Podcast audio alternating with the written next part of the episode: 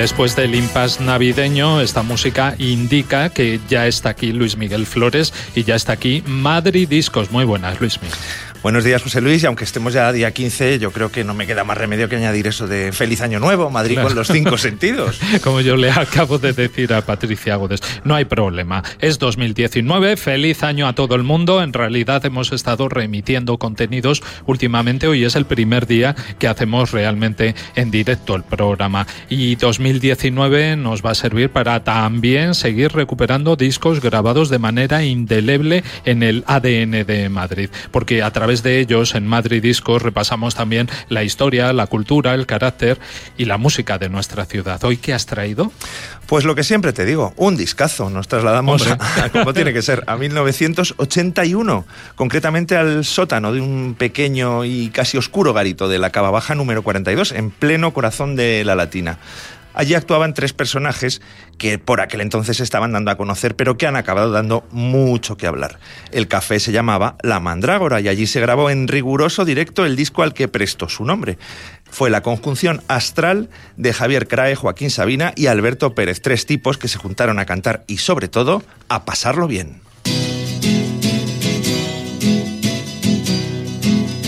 Creen porque la gente no habla ya de mí que estoy más acabado que Antonio Machi. Dense prisa si me quieren enterrar, pues tengo la costumbre de resucitar.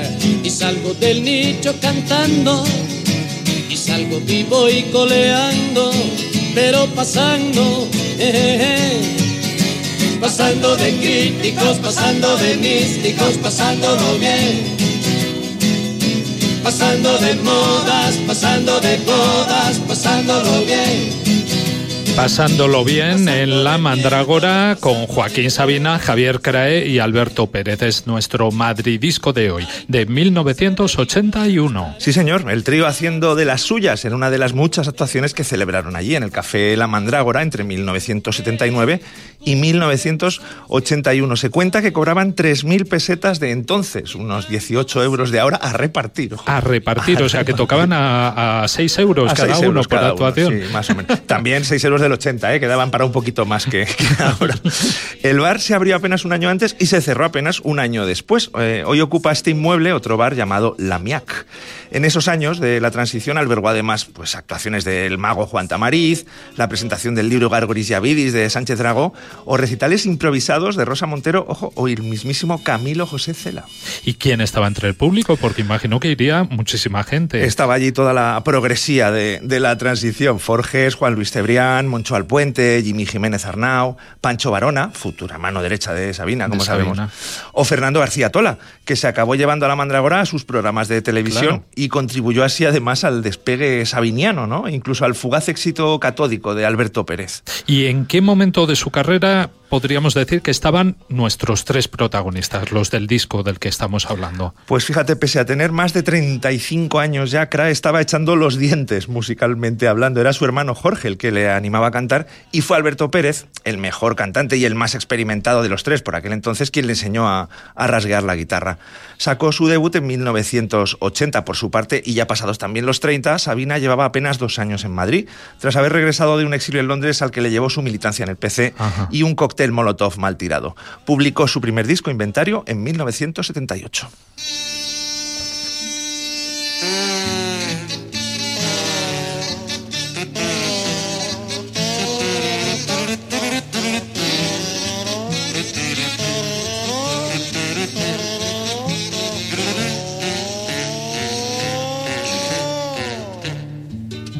Por su gran prosperidad decidió la autoridad de Villatripas de arriba, que viva el alcalde, viva, erigir un monumento, un auténtico portento, que a los de abajo asombrara, una escultura bien cara, como dijo el pregonero, que costara su dinero, pues de mármol alabastro de nuestro rico catastro, la montara un escultor en plena plaza mayor, y terminaba el pregón, será una gran erección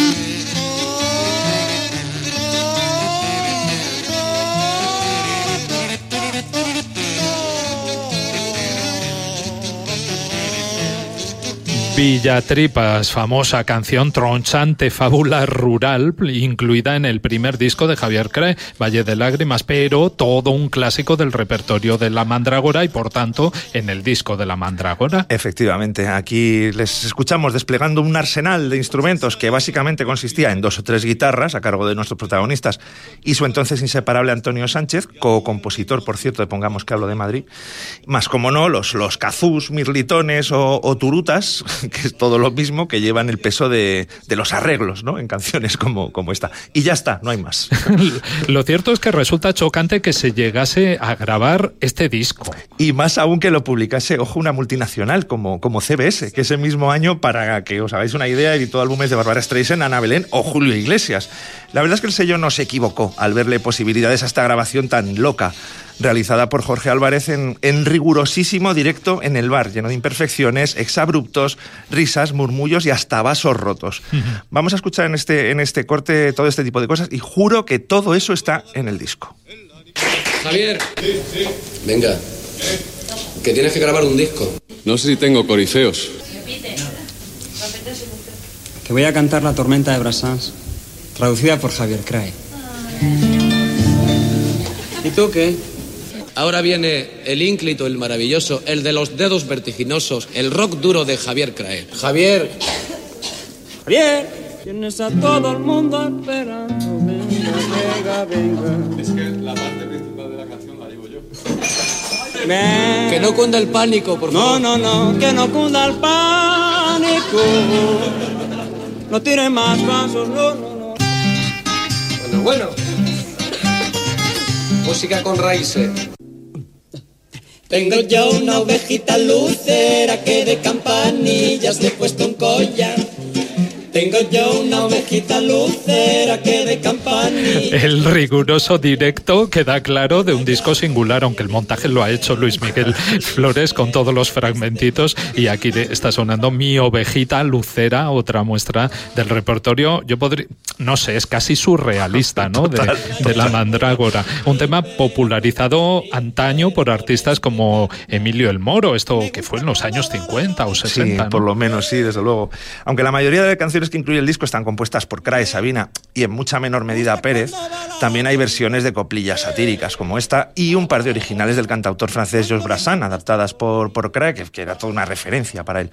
Todo ello contribuye desde luego a la frescura, a la rebeldía, un toque de mala leche, la espontaneidad, la improvisación y sobre todo el humor de los que hace gala este disco, características que lo hacen grande y único, una rara avis total. Por no hablar de la química que hay entre los tres intérpretes. Absoluta, pese a ser muy diferentes entre sí y que se multiplicó con el paso de las actuaciones en, en, La Mandrágora, claro. Fíjate que por mucho que lo he buscado, no he podido encontrar la fecha exacta de, de la grabación del disco. Hay muy poca información sobre, sobre el disco. De hecho, aunque se editó en 1981, no está claro que se grabase este año porque, como he dicho antes, llevaban ya un par de años actuando en la, en la sala. ¿Y sabes cómo llegaron a coincidir los tres en ese escenario? Pues mmm, Pérez y Crae trabajaron juntos, sobre todo en el, en el debut del primero y luego, luego más veces. ¿no? A Crae y Sabina les presentó un poeta, Fernando Quiñones, en una noche de esas muy largas, muy largas, muy largas. y les dieron las 10. por, por lo menos, por lo menos. Dicen que Joaquín convenció definitivamente a Javier de que debía dedicarse al oficio de cantautor. ¿O será eso acaso un burdo rumor? No sé tus escalas, por lo tanto eres muy dueña de ir por ahí diciendo que la tengo muy pequeña. No está su tamaño en honor a la verdad, Fuera de la ley de la relatividad. Y aunque en rigor no es mejor, por ser mayor o menor, ciertamente es un burdo rumor. Un rumor quizá burdo, pero desde luego divertido. Esto es Javier Crae en estado puro. Absolutamente. La personalidad a la vez esquiva, tierna, humorística y socarrona de Crae se manifiesta aquí abiertamente en esta deliciosa canción que finalmente apareció en el segundo disco de, de Crae en solitario, Aparejo de Fortuna, de 1964. Por cierto, ¿qué te parece si ahondamos un poco en su, en su carrera? Pues francamente a favor, como canta aquí Javier. Pues mira, Francisco Javier Crae Salas, que es un nombre completo, nace en Madrid en 1944. Es el mayor de, de los tres de, la Mandrágora. Sí, viaja por amor a, a, Canadá, donde debuta como letrista, inspirado por Leonard Cohen y George Brassan, como hemos dicho antes. Su hermano Jorge es el que pone música a las canciones, otro, que también fue, fue cantautor. Eh, no debuta, como hemos dicho, hasta los 36 años, que ya está bien, y con su Valle de Lágrimas de 1980. Las canciones de este disco, de hecho, surten el, el repertorio de La Mandrágora. Pero va, vamos a escuchar una que no está en nuestro Madrid disco, ¿verdad? Sí, eso es la, la, Oveja Negra. Luego Usted y yo, cantada con Alberto Pérez y Teresa Cano, de la que hablaremos después, a ritmo de cha-cha-cha para, para Aparejo de Fortuna, su siguiente disco. Y veo aquí que luego tienes un un tema extremadamente polémico. Sí, señor, Cuervo Ingenuo, una ingeniosísima diatriba contra el segundo gobierno de Felipe González, muy directa además, que Craig grabó con Joaquín Sabina en el Teatro Salamanca de Madrid para Sabina y viceversa en directo, el disco de, del 86. La polémica, que el concierto se emitió por televisión, pero se obvió este tema por considerarse poco adecuado, ¿no? Porque coincidía con la campaña del referéndum de, de la OTAN. Después los discos de CRAE se fueron espaciando, ¿no? Sí, especialmente a partir de, de los 90. Escucharemos Sábanas de Seda, grabada en directo en, en El Ígeme, otro mítico garito, este, en este caso malasañero, sí. que perteneció a, al propio Sabina y que ahora es la, actualmente es la sala Tabú. Ha pasado por varios nombres después. Uh -huh. Acabaremos con un tema del, del, último disco de CRAE, publicado en 2013, por el sello que le devolvió a, a, la música, 18 chulos. Dos años después, por desgracia, le perdíamos por culpa de, de un infarto. Pues allá vamos, dos, intus, dos intensos minutos repasando la carrera de Javier CRAE. La oveja negra de la familia mató al lorito con perejil, destrozó el piano de tía Cecilia, saltó la cerca, dejó el redil.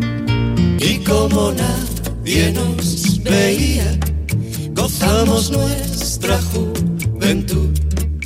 El apagón, ¿cómo sería? Hasta ahora nadie lo explicó, menos usted y yo, señora mía. Menos usted y yo. Hombre blanco hablar con lengua de serpiente. Hombre blanco hablar con lengua de serpiente. Cuervo ingenuo no fumar la pipa de la paz con tú, por Manitú por Manitou.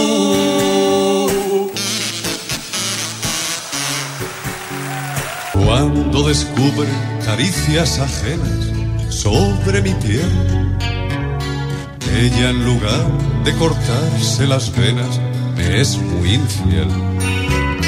Y aunque fielmente a mi lado regresa, porque es muy bueno, puede también darme alguna sorpresa si hay luna llena. Y al ser tan frágil que me rompa en pedazos es lo más fácil. Es lo más fácil. Pero tú haces un puzzle con mis añicos. Tanto das ciertos o falsos, o de perfil tanto da, tanto da. Que tampoco son tantos y despacito me recompones. Qué categoría, qué fácil es todo, qué eterno el placer. Yo tuve un gran amor durante un chaparrón y sentí aquella vez tan profunda pasión que ahora el buen tiempo me da asco. Cuando el cielo está azul no lo puedo ni ver, que se nuble ya el sol, que se ponga a llover, que caiga pronto otro chubasco confirmando el refrán una noche de abril la tormenta estalló evidentemente la voz ha cambiado. Primero escuchábamos un bloque con canciones de Javier Crae y ahora estamos escuchando otro de los temas del disco de la Mandrágora. Y aquí la voz claro es la de Alberto Pérez. Como ya escuchábamos en el primer corte esta tormenta de Brasán fue bueno en realidad la cantaba Alberto pero la tradujo Javier Crae ¿no? que sí. era el gran fan de Brasán efectivamente sí. Un Brasán que por cierto, falleció en el año de publicación de La Mandrágora, el 31 de octubre de 1981. Desde luego su estilo humorístico, socarrón, provocativo y de una métrica perfectamente ajustada modeló en gran manera la, música de Crae, sobre todo en sus inicios, y desde luego el propio espíritu rebelde pero lúdico de La Mandrágora. Oye, ya hemos hablado de Javier Crae, bueno, de Sabina habría mucho que contar, pero le conoce más la gente. Pero ¿qué podemos contar de Alberto Pérez? Que desde luego es el nombre menos conocido del trío. Sí, aunque en su momento tuvo sus, cinco minutos de, de, fama. Su trayectoria es cuando menos extraña. Nació en Sigüenza, Guadalajara, en 1950, pero enseguida se trasladó a, a Madrid. En la mili cantó en dialecto fang, con soldados de Guinea Ecuatorial, ojo, entonces colonia española. Dato importante. Hicieron un grupo como de fusión de música africano-española. Luego fue crooner, bolerista, director de orquesta, de, de baile sobre los escenarios y también en, en, televisión, que ahí es donde tuvo su momento más de más fama. Y, y, y, es un estudioso de la música latinoamericana. Tuvo un programa en Radio 3 y apenas cuenta con cuatro discos a su nombre. El último además es de 1997. Su rastro musical se pierde en el siglo XXI. Pues nuestro nuestro rastro va de La Tormenta, el título de la canción, a La Hoguera. Es un asunto muy delicado, el de la pena capital, porque además del condenado, juega el gusto de cada cual, empalamiento, lapidamiento, inmersión crucifixión, desuello, descuartización. La hoguera, otro de los temas del disco de La Mandragora y una de las canciones más celebradas de Javier Crae. Sí, la versión original está en su debut, Valle de Lágrimas, en 1980. Eh, ya lo he dicho antes, ¿no? Pese a pertenecer a, a, la misma generación que un buen puñado de cantautores madrileños de la transición, Crae desde luego fue el último en, en grabar. Esto me huele a que tienes preparado un bloque de cantautores de la época, por ejemplo. Pues acertaste y huele muy bien, muy bien, porque existe una, una, una importante generación de cantautores madrileños o afincados en Madrid, nacidos entre los últimos 40 y los primeros 50, que marcó los últimos años del franquismo y los primeros de, de democracia.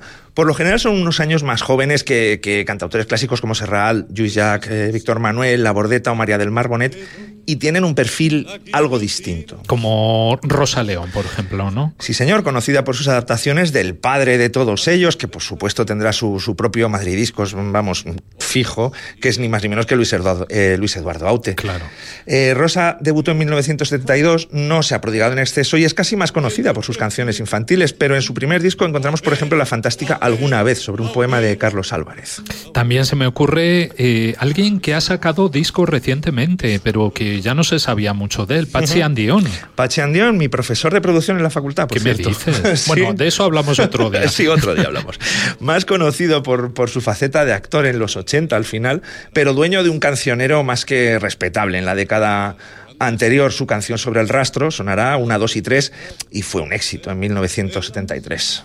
Luismi, veo aquí que tienes un dúo formado por Antonio Resines y Teresa Cano. Sí, sí, pero no confundamos al primero con el actor, ojo. Ah. Fallecido en 2015, Antonio, este Antonio Resines pasó por el proyecto de folk progresivo Almas Humildes y en 1978 editó una, editó una ambiciosa cantata del exilio en la que participaron otros cantautores como Luis Pastor o Pablo Guerrero o la propia Teresa Cano con la que grabó a medias en 1976 un disco alucinante que yo eh, vamos, eh, recomiendo totalmente. Canciones de cárcel de Ho Chi Minh sobre poemas del, del político vietnamita de la, del que sonará la flauta de un preso. Sí. Teresa, además, visitó la Mandrágora a menudo, fue corista habitual de, de Crae, incluso pareja, y, y de Sabina, tanto en discos como, como, en directos. Solo tiene un disco en solitario. Sabes que yo la conozco y creo que tú también, que coincidimos sí, con ella en una empresa televisiva, lo dejo ahí. ¿eh? Pero venga, que también vamos a escuchar a Luis Pastor, ¿verdad? A Luis Pastor, sí señor, extremeño afincado desde pequeñito en Vallecas, un barrio que da título a su segundo y muy protestón disco. Luis Pastor posee una extensa discografía, continúa en activo, ha grabado con Javier Álvarez, Miguel Ríos, Martirio, Dulce Pontes y editó su último disco hasta la fecha en 2017. Recordamos la incisiva Están cambiando los tiempos de 1977. Por último, Hilario Camacho.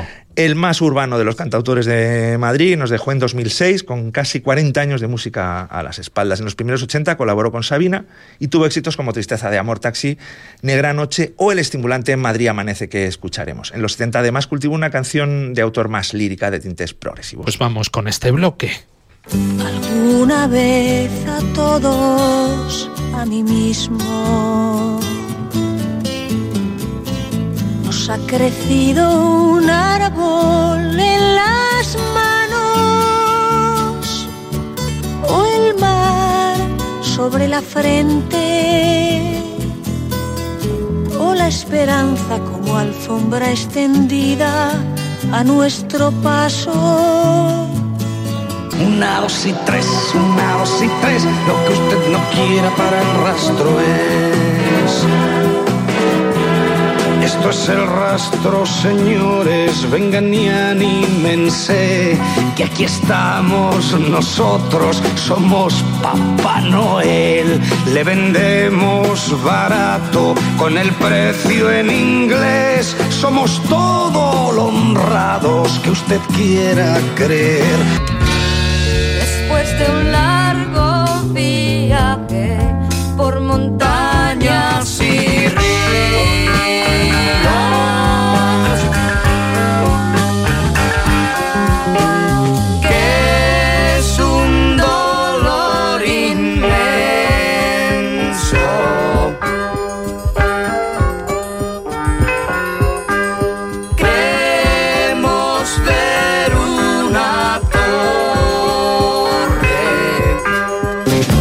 sido tiempos sombríos y aún no son los tiempos claros, pero soplan nuevos vientos, parece que respiramos. Pero soplan nuevos vientos, parece que respiramos. Están cambiando los tiempos, están cambiando, qué bueno. Por mucho que le llaméis, no saldrá del agujero.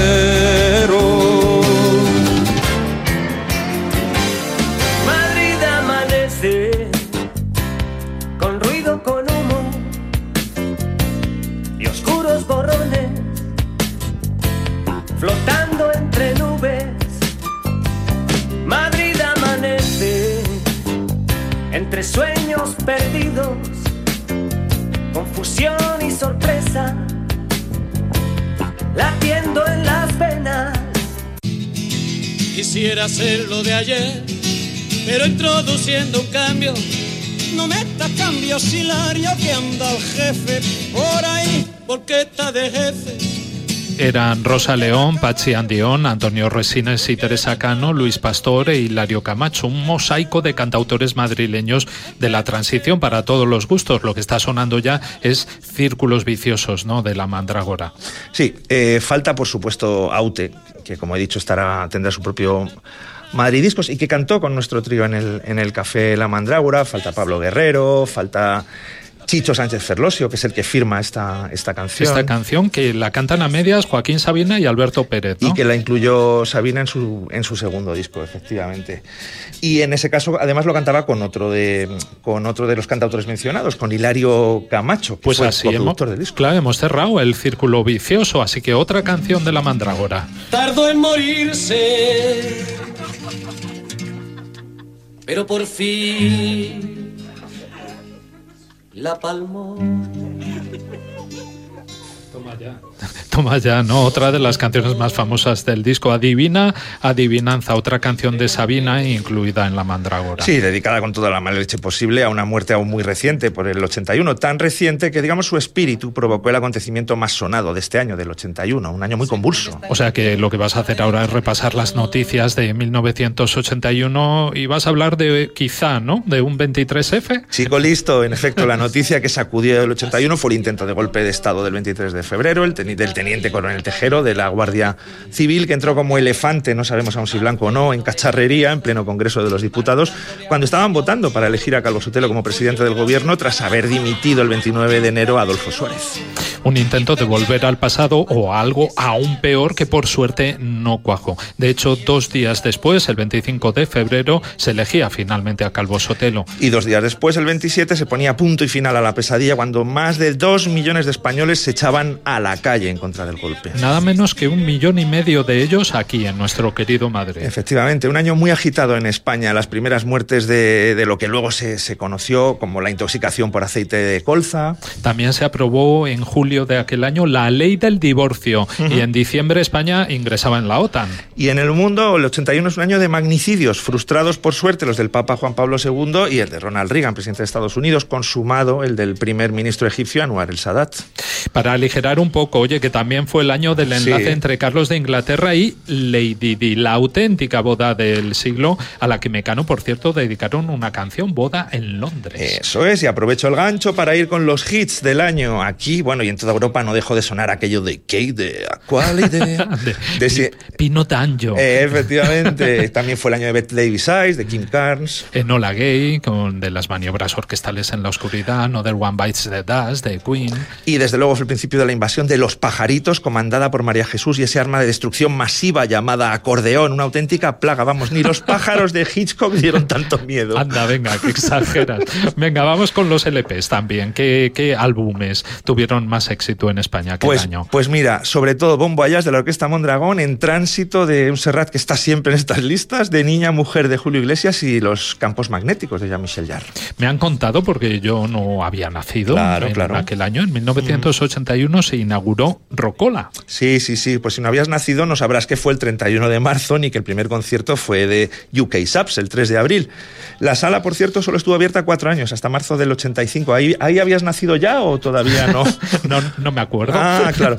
Oye, también me han dicho que en 1981 comenzaron las emisiones de la Music Television, la MTV. Sí, señor, con el videoclip de la muy apropiada Video Kill de Radio Star de Buggles, aunque 37 años después en TV emite más realities y series que videoclips y las estrellas de la radio siguen vivitas y coleando. Bueno, yo me callo, no digo nada por si acaso, pero ya que estás, ¿qué estrellas de la música murieron Pues, en do- 1981? Dos vi bien gordas, Josh Brassan, como decíamos antes, eh, ambas por cáncer además, y Bob Marley, el hombre que universaleció el rey, nos dejó con tan solo 36 años. Igual que en televisión, interrumpen la emisión para anunciar un brebaje o un masaje. Interrumpo mi canción y coloco aquí un mensaje. Nos ocupamos del mar y tenemos dividida la tarea. Ella cuida. Nos ocupamos del mar, una canción de Javier Crae con la voz de Alberto Pérez. Sin duda el tema más emotivo de, de la mandrágora, que también tiene su, su emocioncita. Oye, al final de quien menos ha- hemos hablado ha sido de Joaquín Sabina, porque tenemos que acabar y no hemos dicho nada. Hablaremos, hablaremos en otro Discos, desde luego, dado su papel fundamental como cantautor ligado íntimamente a la, a la ciudad. Además, en 1981 su carrera acababa de, de despegar. Eh, sí acabaremos con uno de sus buques insignias, al menos. Claro, otra canción de Malas Compañías del 80 que es Pongamos que hablo de Madrid, radiografía cruda y urgente de nuestra ciudad a finales de, de los 70, tal y como la encontró Sabina a su regreso del exilio. Esa la escribió junto a Antonio Sánchez. Sí, señor, habitual en los primeros álbumes de Joaquín y el guitarrista que hemos estado escuchando a lo largo de, de- de toda la sección eh, que tocaba con, con la mandrágora. Aquí todavía cantaba aquello de cuando venga la muerte a visitarme, que me lleven al sur donde nací, aquí no queda sitio para nadie. Luego ya lo cambió por aquello de no me despiertes, déjame dormir, aquí he vivido, aquí quiero quedarme. Pongamos que hablo de Madrid. Pongamos que hablo de Madridiscos, guinda perfecta para la sección con uno de los himnos por antonomasia de nuestra ciudad, una canción de Madrid que suena hoy para cerrar esta sección eh, y, y- y para cerrar este repaso a las canciones del disco del que hemos hablado, de La Mandragora. Hasta muy pronto, Luis vuelves la próxima semana, el lunes. Sí, señor, hasta muy pronto, José Luis, y hasta pronto, Madrid, con los cinco sentidos. Un placer. Un agujero queda para mí. Que me dejó la vida en sus rincones, pongamos que hablo de Madrid.